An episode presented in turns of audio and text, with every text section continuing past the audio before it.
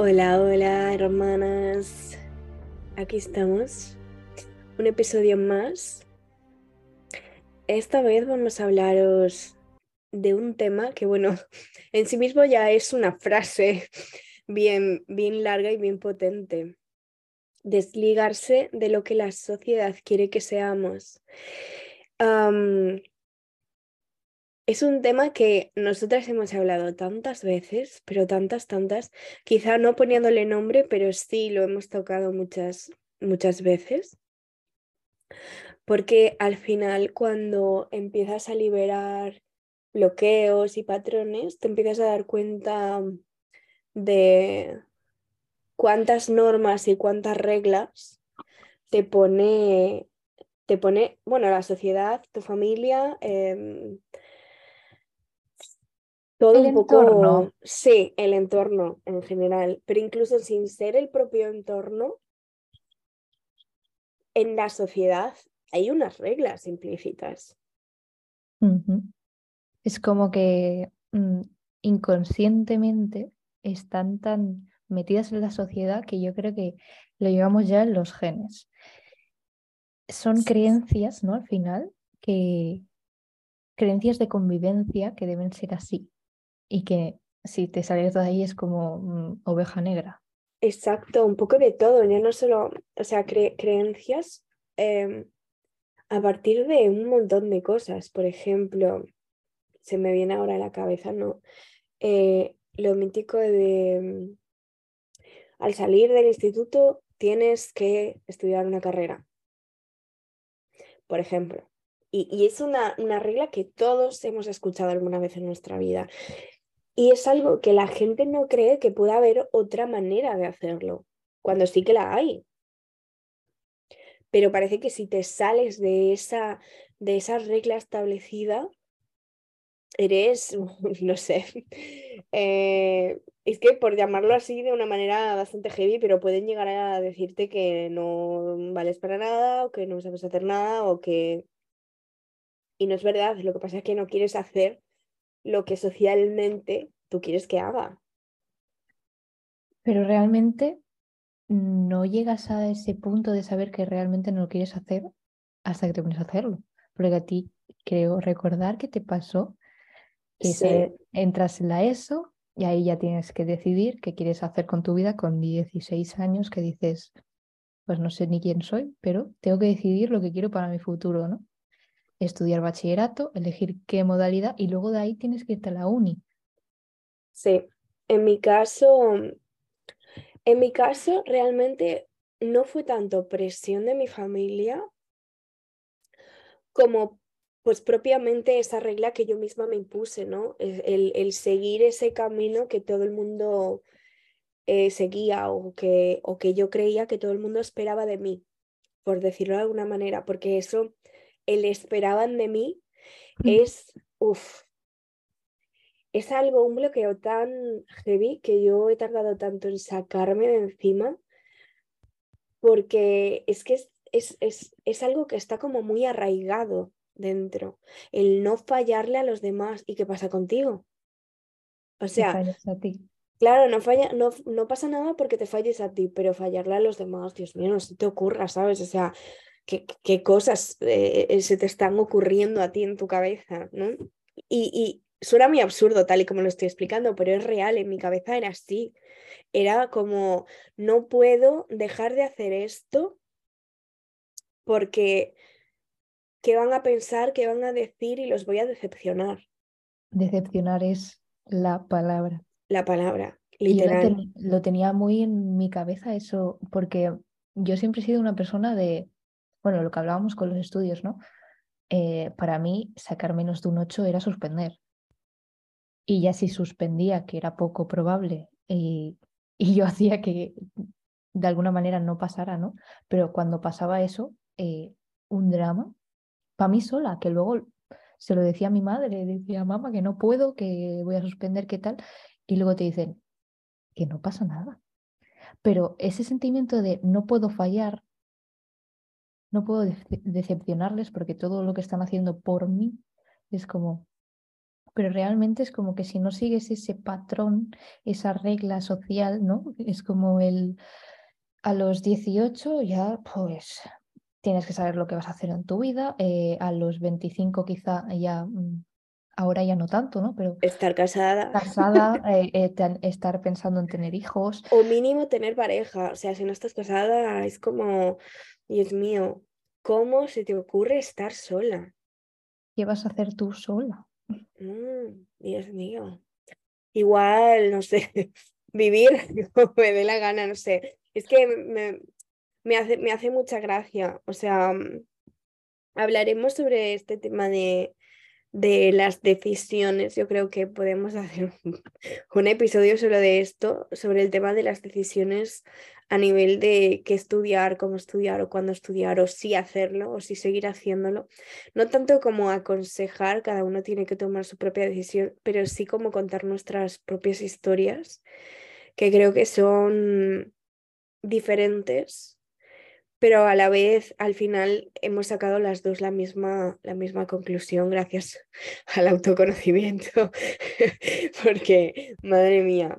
Eh, sí, sí, sí, al final cuando estás, cuando abres los ojos, ¿no? Y te das cuenta de cómo consiguen que todas esas ideas que al final son sociales, estés creando tu vida en base a eso, sin preguntarte qué narices quieres tú realmente o cómo quieres vivir, eh, base a qué valores quieres vivir o base a qué reglas quieres tú en tu sociedad, aunque estés viviendo en otra sociedad, ¿no? Pero tú contigo, con tu entorno, eh, también es una sociedad, ¿no? Eh, Al menos para mí sí. Yo lo considero más que como una sociedad, eh, un sistema, ¿no? O sea, tú te mueves, esto me lo explicó mi terapeuta, tú te mueves en sistemas, ¿no? Eh, tu sistema familiar, tu sistema del colegio, tu sistema de amigos, tu sistema de trabajo, ¿no? Es como un grupo de personas que pertenece al mismo, vamos a llamarlo al mismo entorno de alguna manera, ¿no? Pues el sistema familiar, la familia, ¿no? El sistema laboral o de trabajo son tus compañeros de trabajo, tu jefe, ¿no? Las personas con las que te relacionas en ese entorno, pues de, de trabajo, tus amistades. Y obviamente en cada sistema se crean unas normas, reglas. Muchas veces no son, no es algo que tú crees. Es decir, no es que una persona crea esas reglas para eh, imponértelas a ti o a los demás. A veces son normas que se crean sin más, como muchas veces, pues por ejemplo, por repetición, ¿no? Es como eh, haces una vez una cosa y las demás personas entienden o presuponen que tú vas a seguir haciendo esa cosa. Entonces eso al final consigue ser una regla, ¿no? Es decir, eh, imagínate, es que me, estoy, me está viniendo un ejemplo de que tú haces algo por un, por un amigo o una amiga, ¿no? Y que, bueno, lo haces una vez porque esa persona pues necesita tu ayuda y tal. Y a lo mejor lo vuelves a hacer otra vez, pues porque como ya lo has hecho una vez, ya sabes hacerlo, ya pero a partir de ahí es como que implícitamente eh, se crea una norma de que tú lo, lo, lo vas a hacer siempre, ¿no? y puede ser que no. Y puede ser que tú no quieras hacerlo siempre, pero tampoco eres capaz de decir que no. ¿Por qué? Porque se ha creado como una regla implícita en ese sistema entre tu, en tu relación con ese amigo o con tus amigos en general, por ejemplo. ¿Qué tienen? Hay sistemas como por ejemplo el familiar, que sí que hay reglas que vienen de muy atrás, ya no solamente de, ti o de tus padres, sino que pueden ser eh, reglas implícitas em, como patrones familiares de, yo qué sé, pues eh, lo mítico de, de, que, de que siempre se ven en las películas, ¿no? De el bisabuelo abogado, el abuelo abogado, el padre abogado y tú tienes que ser abogado. ¿Por qué? Pues no. Porque es una regla del sistema, de ese sistema familiar, por ejemplo. ¿Vale? Son ejemplos que se me vienen a la cabeza, ¿eh? no, no porque en, mi caso, en este, este ejemplo en concreto no es nada que me haya pasado a mí, pero sí que lo he escuchado tanto en películas como he tenido eh, a personas que, me lo han dicho, no con esa profesión, pero sí con otras, ¿no? Eh, o lo mítico de, tú tienes que hacer esto porque tienes que quedarte el negocio familiar, por ejemplo. Y si a ti no te apetece, sabes, exacto, tú sabes de lo que habla, de lo que hablamos en este tema, ¿no? entonces, yo creo que, que, que, es eso, o sea, son, depende qué tipo de sistema sea, son normas que pueden ser mm, muy antiguas, por decirlo de alguna manera. Como ya a modo tradicional. Exacto, como tradición, la tradición familiar, la tradición en este trabajo, porque a lo mejor ese trabajo, pues imagínate, yo que sé, es que no sé, un trabajo que sea muy antiguo, que esto se hace así porque se lleva haciendo así 40, 40 años. Y a lo mejor se ha inventado un sistema más fácil, pero no, como se lleva haciendo 40 años hay que hacerlo así. Bueno. Efectivamente. Pero eso pasa con muchas cosas, no solo con eso, ¿sabes? Es como... Sí, claro. El, reflejo más obvio es la sociedad y cómo, cómo se actúa. Y de esto estábamos hablando hace poco tú y yo, realmente, que me mandaste mensaje el otro día agradeciéndome como todo lo que había supuesto esta relación de amistad y a mí me chocó tanto ese mensaje, rollo, vale, pero porque venimos de, de relacionarnos de otra manera. Al menos yo en mi caso, yo me vi que hace mucho tiempo me estaba relacionando, relacionando desde el apego. Y el que el encontrarte a ti y el encontrar esta nueva manera de relacionarse mucho más sana, que no es que te necesite, pero sí, ¿sabes? Es como, eh, tengo tu ayuda, no te la pido, pero me la das, pero es que cuando tú no me la pides, yo te la doy. Pero es mm. que es, mutuo y no es que... No es que me necesites, sino que quieres tenerme en tu vida, que son dos cosas diferentes. Exacto, y con las reglas estas que vivimos socialmente, pues pasa lo mismo. Al final, cuando tú te conoces, y descubres qué es lo que te gusta, cuáles son tus valores y cómo quieres relacionarte, que es lo que estaba diciendo al principio, entiendes que puedes salirte de ese sistema. Hmm. Que hay más tipos de sistema, más acordes a ti y a tus valores. Sí, que conste que no es fácil el salirse de... No, no, es nada fácil. No es fácil salirse del sistema porque Mm, si hay algo que me explicó, que yo esto ya lo he hablado contigo, pero me lo explicó mi terapeuta, em, el sistema, cualquier sistema en el que te, en el que te encuentres, siempre va a intentar mantenerse vivo. ¿Y cómo consigue mantenerse vivo? Manteniendo las reglas que lo han mantenido vivo. Es decir, las reglas que han permitido que siga ese sistema en pie. En el momento en que empiezas a romper algunas de esas reglas, pasan cosas. Lo que, claro, ese sistema no se va a mantener igual. Y entonces ahí es donde eh, probablemente de algunos sistemas vayas a tener que salirte irremediablemente porque eh, o te echan, literal, o realmente, o realmente tú no, no sientes que ya está, que ya no, no perteneces ahí y tampoco quieres pertenecer. Exacto. Es que no tiene más. En plan, es como un. Empiezas a sentir como que ya no perteneces a eso, como que todo eso que se habla en ese ambiente ya no, no te resuena, no te vibra, no estás a gusto, ya dejan de compartir todo. En plan, es que al final es conocerse la base de todo esto. Cuando sabes lo que quieres y ves eh, delante de tus narices lo que no quieres y cómo se lo están pasando por el forro del sobaco a pesar de que tú pongas límites, entonces dices, pues toca mm, decir adiós, tomar decisión y irte por otro camino. Y ese camino, aunque tú veas que estás sola, que es lo que a mí me, me pensaba que me pasaría, descubres que te metes en ese mundo empiezas a caminar y aparece Bea con su gran luz y dices, ah, pues no estoy tan sola. Bueno, que no solo yo, que hay más No, obviamente, pero es, el ejemplo, ¿sabes?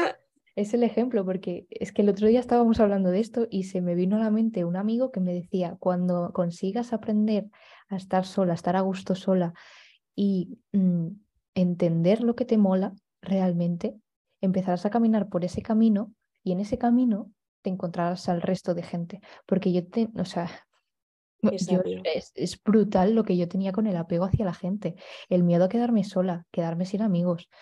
Y yo era de, bueno, me amoldo a todo. Mm, ¿Me queréis así? Pues yo era un transformer. Con cada persona era una cosa diferente para amoldarme a esa persona y jamás perderla. Pero lo que estaba haciendo era seguir sus reglas, sus normas, su método de vida y al final me estaba perdiendo a mí. Y, y así acabé, ¿no? Con una depresión, con una ansiedad de la hostia.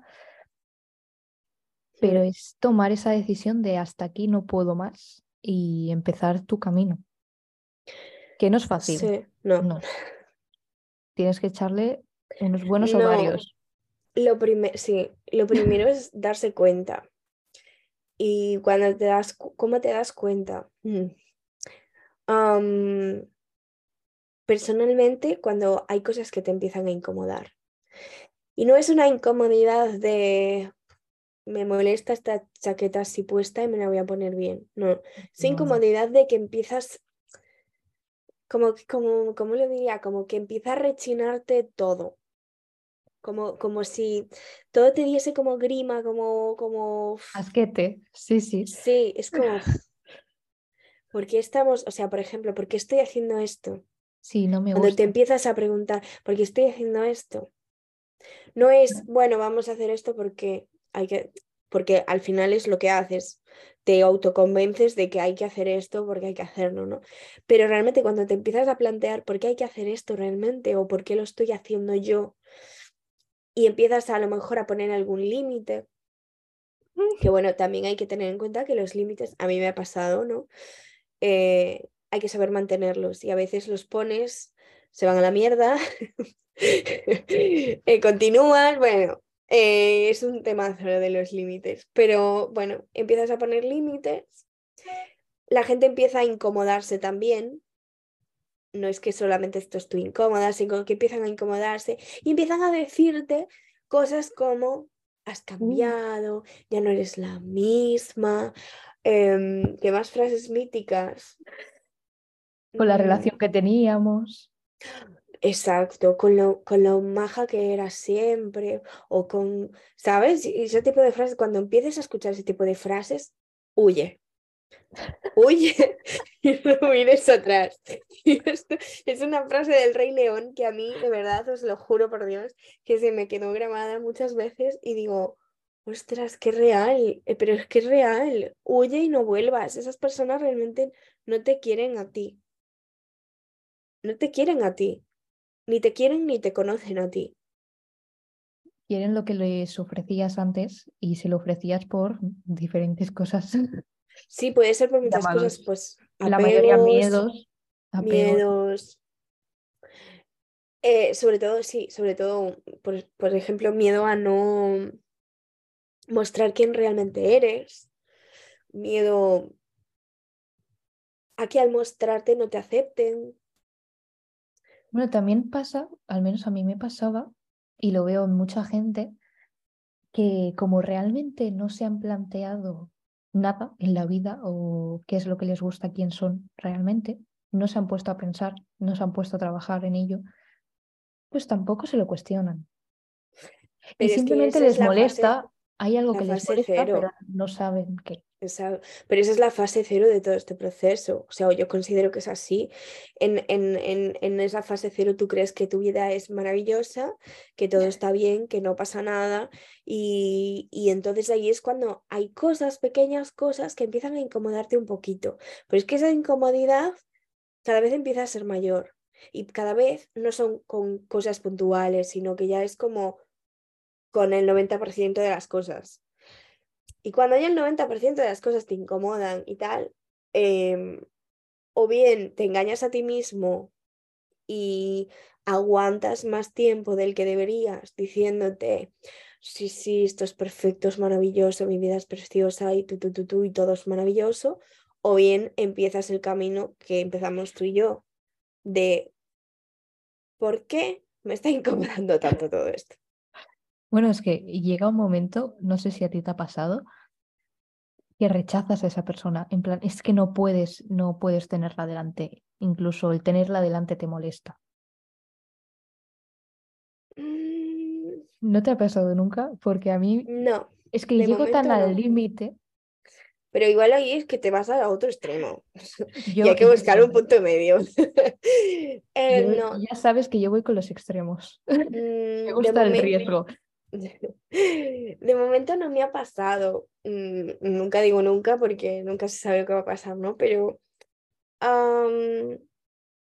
no, eso no, pero sí que mm, llegará un momento en el que no es que no la pueda ver delante, sino que nunca voy a poder tener la misma relación con esa persona, aunque lo intente, porque hay, o sea, hay cosas demasiado viciadas ahí en el medio. ¿Qué puede pasar? Que esa relación se transforme de alguna manera, pero para, ahí para eso tiene que haber cambio por ambos lados, no solamente por mi parte. Es decir, si yo cambio y pido, por ejemplo, oye, mira, no voy a volver a hacer esto porque a mí no me sienta bien, la otra persona tiene varias opciones. Una, eh, decirme, pues mira, yo quiero que lo hagas, entonces ahí yo cortaré relación y ya está. No será de, oye, no te quiero ver más, pero será como, mira, esta relación no va a ningún lado. Tiene la opción de, bueno, vale, lo entiendo, me gustaría que lo hicieras, pero entiendo que no lo quieras hacer, lo cual ahí habría que ver en el proceso del tiempo qué pasa ahí. Si hay otra exigencia por parte de, oye, mira, que yo sigo queriendo que sigas haciendo esto, o si realmente lo acepta y entonces ahí puede haber un cambio en la relación y puede haber, mm, de alguna manera, eh, que, que esos roles se cambien entre esas dos personas y la relación pueda salir hacia algún lado. Y eso cambia la relación mm, mm, realmente desde la raíz, pero es que también puede desaparecer esa relación. Sí, claro, por eso te digo que, que hay varias opciones y de esas varias opciones hay muchísimos resultados. Cada persona es un mundo, con lo cual cada persona incluso con cada relación es otro mundo aparte. Es decir, yo la relación que tengo contigo no es la misma, aunque por ejemplo tengamos compañeras con las que nos llevamos las dos, no es la misma relación la que tengo contigo, ni es la misma relación la que tengo con ninguna de ellas. No porque no queramos tener la misma relación, sino porque tú eres una persona diferente a ellas, yo soy una persona diferente a ellas, entonces obviamente la relación entre cada persona va a ser diferente y puede desarrollarse hacia puntos muy diversos. Claro, es que también depende mucho de, de eso, mm, del momento en el que estés viviendo. Porque hay momentos en los que tienes una conexión bestial con una persona que luego más hacia adelante, pues se pierde esa conexión. Pero es que de esto estaba hablando hace media hora con una amiga, que es una amiga que la amo con todo mi corazón, que teníamos una relación de la hostia.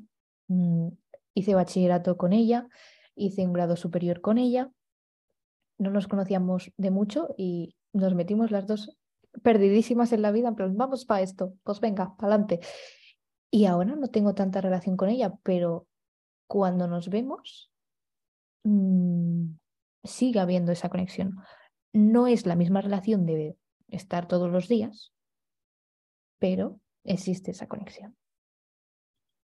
Por eso e- esa relación ha cambiado ligeramente.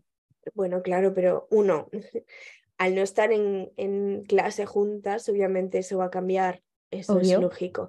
Pero vuestra relación ha cambiado en sí o ha cambiado simplemente la frecuencia con la que os veis. Ha cambiado la frecuencia, pero como ella está creciendo eh, personalmente y yo también, como vamos a la par, pues eso funciona. Vale, estáis evolucionando también las dos. Exacto. Entonces eso ayuda a que la relación evolucione hacia el mismo punto que las dos queréis. Decir, Exacto. Si en algún, pun- en algún punto, algún momento, eh, los caminos se dispersan, pues yo ya no voy a actuar desde el apego que actuaba antes, en plan, no, no te vayas, vamos a...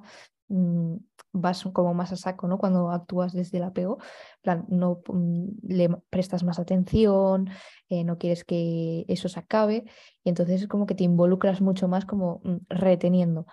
Pero ahora que entiendo que yo sé cuál es mi camino, cuáles son mis bases, valores y reglas que quiero yo para mí, si tú en este momento no puedes estar en, ese, en esa misma sintonía, pues lo aceptaré y te dejaré libre. y si en otro punto de la vida nos volvemos a encontrar, bienvenido sea. Sí, porque has de alguna manera em, puesto tus normas para tus relaciones, es decir,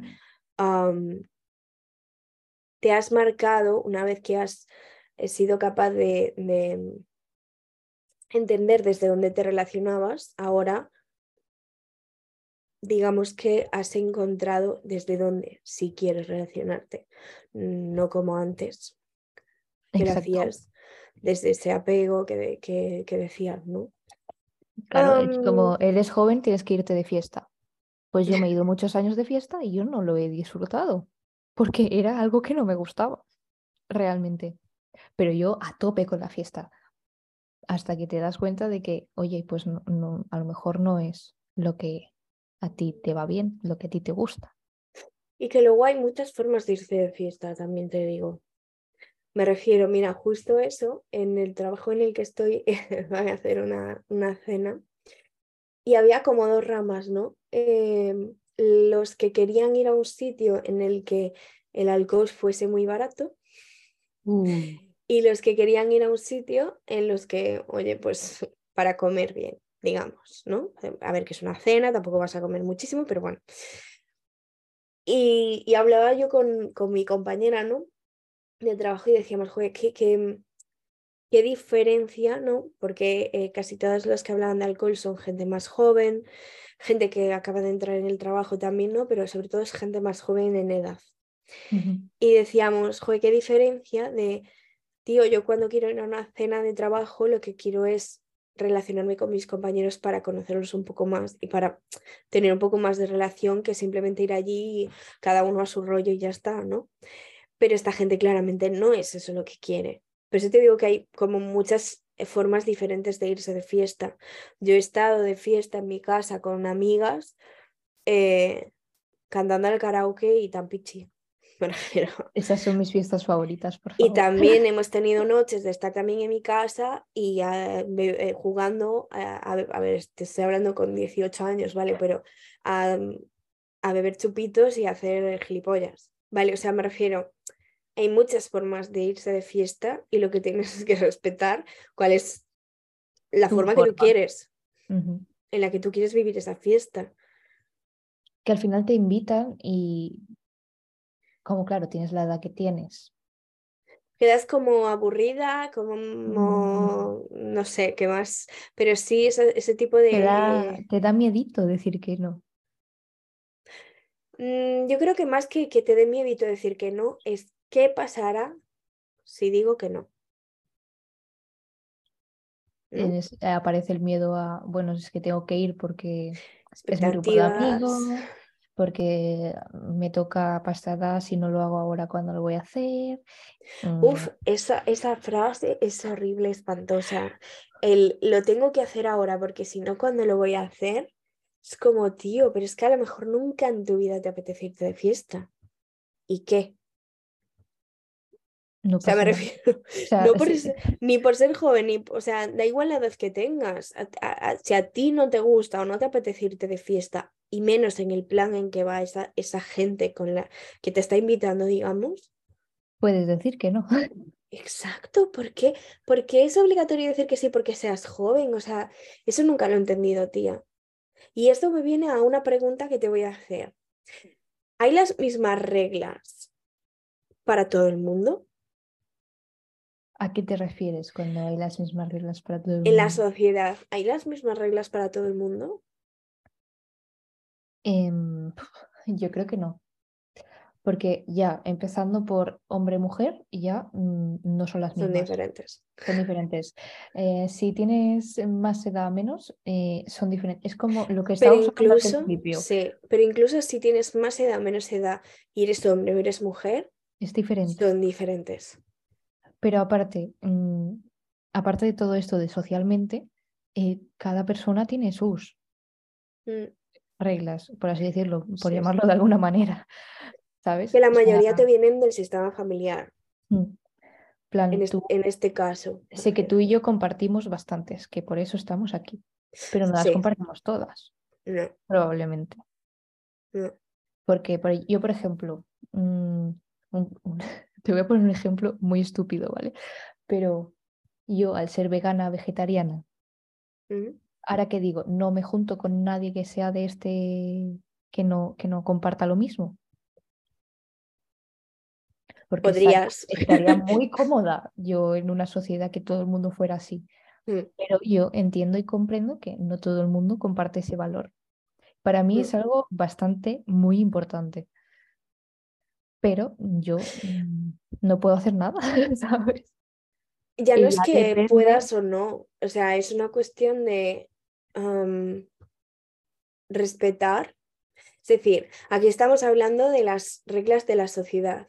Si tú impones que sean veganos, por mucho que para ti es importante, es para ti importante. Es decir, para ti vivir el veganismo es importante. Pero si tú quieres imponérselo a otros, al final estás haciendo lo mismo que estamos criticando. Efectivamente, por eso no lo hago, porque yo soy, eh, yo, soy capaz de respetar la otra opinión.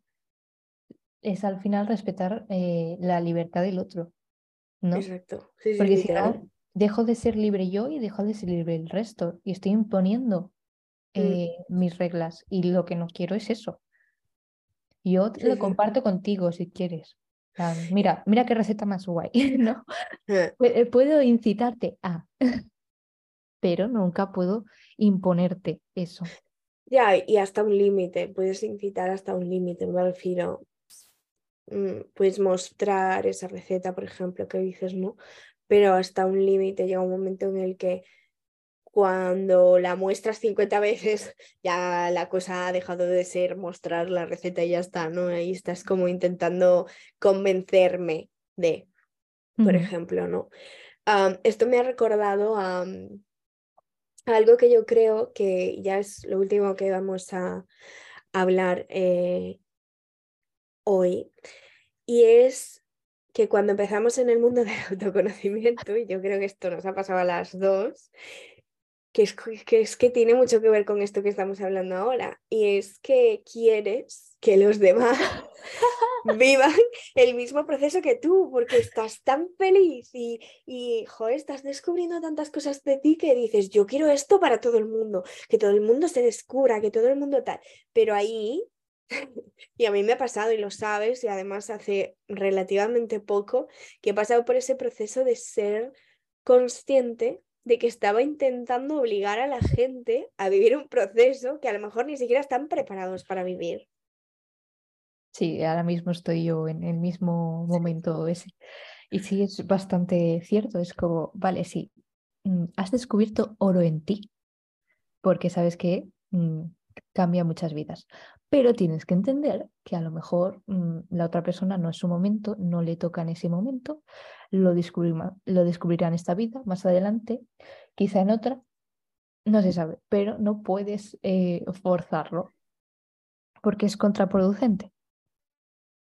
Al final es como mm, estás intentando que el otro vea desde tus ojos y no lo vas a conseguir porque le vas a estar hablando a una pared porque no entiende nada. Hasta que él no decida el emprender ese camino y cuando emprendes ese, camino empiezas a ver todas las reglas que estábamos hablando ¿no? de, de la sociedad y, empie- y empiezan a caerte como todos los muros que, que tenías puestos. Rollo, es que yo esto lo viví mm, este año, no, no hace mucho, que yo tenía una idea de cómo era mi familia, por ejemplo, y pasó una cosa que no voy a detallar porque eso ya son cosas privadas, pero se me cayó todo eso y fue como, vale, estábamos viviendo eh, en un sistema que creíamos que era perfecto y de repente se ha destruido. ¿Por qué? Porque cada uno ha empezado a conocerse y todo eso se ha caído. Y entonces en ese momento es como se te cae la venda gigantesca de, tu frente, de tus ojos, de tu todo, de toda tu vida y empiezas a cuestionarte qué, narices eh, para ti es la familia, eh, vuelves a reconstruir todos esos valores, empiezas a investigar, ¿no? Pero a buscar y saber cómo realmente quieres tú que sea ese sistema familiar, que a lo mejor era lo que tenías, pero realmente no era, porque si no nos hubiera destruido. No sé si me estoy explicando. sí, sí, sí, yo te he entendido. Pero fue un momento de, wow, o sea, ya llevaba años rompiendo con todas estas reglas que, que, me estaban acompañando, pero romperlo a nivel familiar con personas con las que estás conviviendo era como, wow, mm, vale. Es hmm. como que si te destruye la vida, te sientes como, ¿y ahora qué? Pero hmm. realmente no pasa nada. Simplemente vuelves a construir en base a lo que a ti te parece correcto lo, que son tus reglas, entre comillas. A lo que es sano para ti. A lo que es sano, exacto. Y empiezas a establecer esos límites de los que hablábamos antes, ¿no? Y entonces empiezan, es que antes no éramos así a nivel familiar, ¿qué ha pasado? Antes estabas de otra manera, etcétera. Pero cuando llegas a ese punto, como tienes que ir poniendo los límites continuamente, porque se olvidan, lo más difícil yo creo es mantenerse en ese límite sí, es lo que hablábamos al principio. Los límites es mucho más fácil ponerlos que mantenerlos, en mi opinión y en mi, en mi experiencia personal.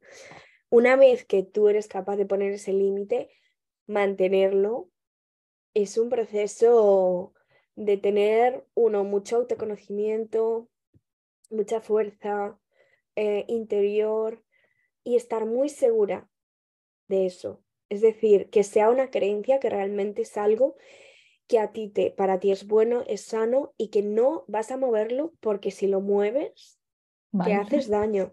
Sí, sí, porque has estado actuando tanto tiempo en base a todo lo que se estaba estableciendo en ti, que cuando te sales es muy cómodo volverse a, a, a lo mismo, porque te vas a lo conocido. Y porque también te empujan a ello. Y también te empujan, obviamente. Porque es lo que hablábamos de, del tema de que cuando, intent, cuando empiezas a cambiar cosas en un sistema, el sistema intenta empujar para que tú no cambies nada. Bueno, tú, cualquiera, ¿no? Del sistema, pero para que esa persona que está intentando cambiar cosas no intente cambiar nada. Y en el momento en el que ven que no lo pueden conseguir, el siguiente paso es expulsarte del sistema, porque lo que el sistema busca es la permanencia qué es lo que te pasó a ti en tu trabajo, qué es lo que me pasó a mí en mi trabajo. y literal, sí, sí, sí, literal, literal. Sí funciona, que si no te vas tú te echan, ¿por qué? Porque les molesta.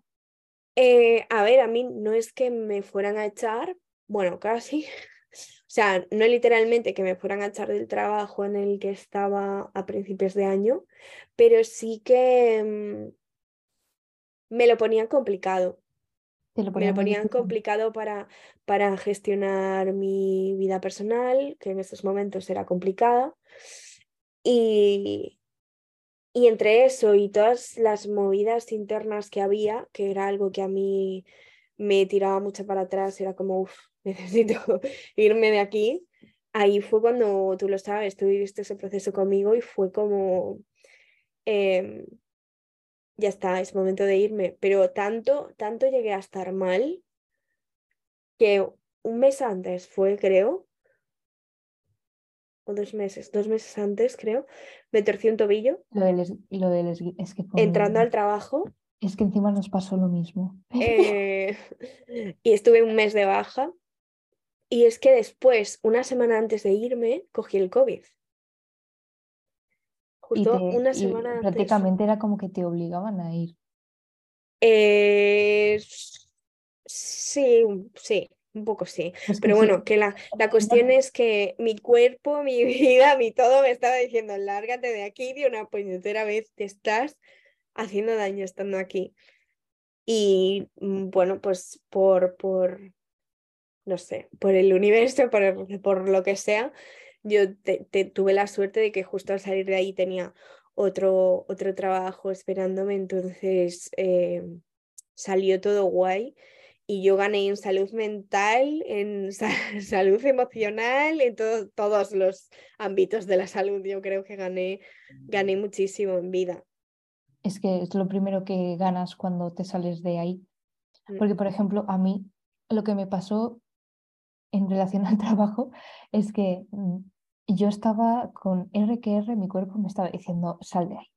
En plan, esto no es para ti, ya llevas dos años, mm, has estado lo que tenías que estar, porque yo tengo, no sé qué tengo, pero yo cuando llego a un nuevo sitio, destapo la caca, vamos a decirlo así, destapo la mierda que, que habita en ese negocio, ¿vale? Y empieza a revolverse yo tengo ese don, ¿vale? Entonces empezó a cambiar todo, yo estaba muy bien. De repente empezó a cambiar todo, a salir toda la mierda que había. Y claro, mm, estaba, estábamos en pleno COVID y por la situación yo me estaba forzando a más. En plan, no puedo dejar esto porque ¿qué van a pensar? Eh, voy a ser un fraude, etcétera, etcétera, etcétera. Todo esto que te, que te imponen al final. Y cuando empiezas a coger la baja, porque dices, es que me... Bueno, yo la cogí porque me torcí el pie y me quedé sin levantar el brazo. O sea, mm, mm, tengo una tendinitis en el hombro derecho y estuve como dos, tres meses, incluso cuatro, creo que no podía ni ducharme yo sola. Y decidí coger la baja y como mi cuerpo no se recuperaba, pues cuando yo volví y ya le dije a mi jefe, a la que empiece a sentirme mal, voy a volver a coger la gaja, me echó. Cuando tú le estableces el límite que no le ha gustado, que es mi prioridad ahora soy yo, no es el trabajo, que es lo que está socialmente aceptado, o sales o te echan. Pero todo empezó a funcionar bien, yo mm, sanamente estoy, de vez en cuando, pero pero sí, sí, es que es muy fuerte todo lo que pasa cuando decides hacer eso. Es que cuando te empiezas a dar cuenta, mm, todo empieza, primero se desordena y luego se empieza a ordenar, pero para ti, ¿sabes? Y em, me parece...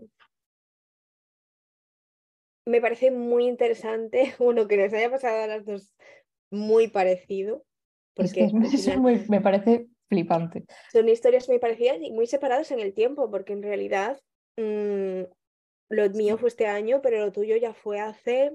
Hace un año, ya. Bueno, hace un año, me refiero, no es que fuera a la vez ni nada, pero sí que son situaciones muy similares que al final nos demuestran que cuando empiezas este proceso de desligarte de lo que se supone que deberías estar haciendo o lo que se supone que deberías ser, mm, pues pasan estas cosas. Sí, al final desaparece gente que no necesitas en tu vida, aparece la gente que sí que necesitas en tu vida y realmente consigues lo que mereces y quieres tú. Al menos es lo que yo he sentido. Que igual todo no va genial y maravilloso, pues es posible, pero te aseguro que en salud mental ganas mucho más. Ah, sí. Y emocional.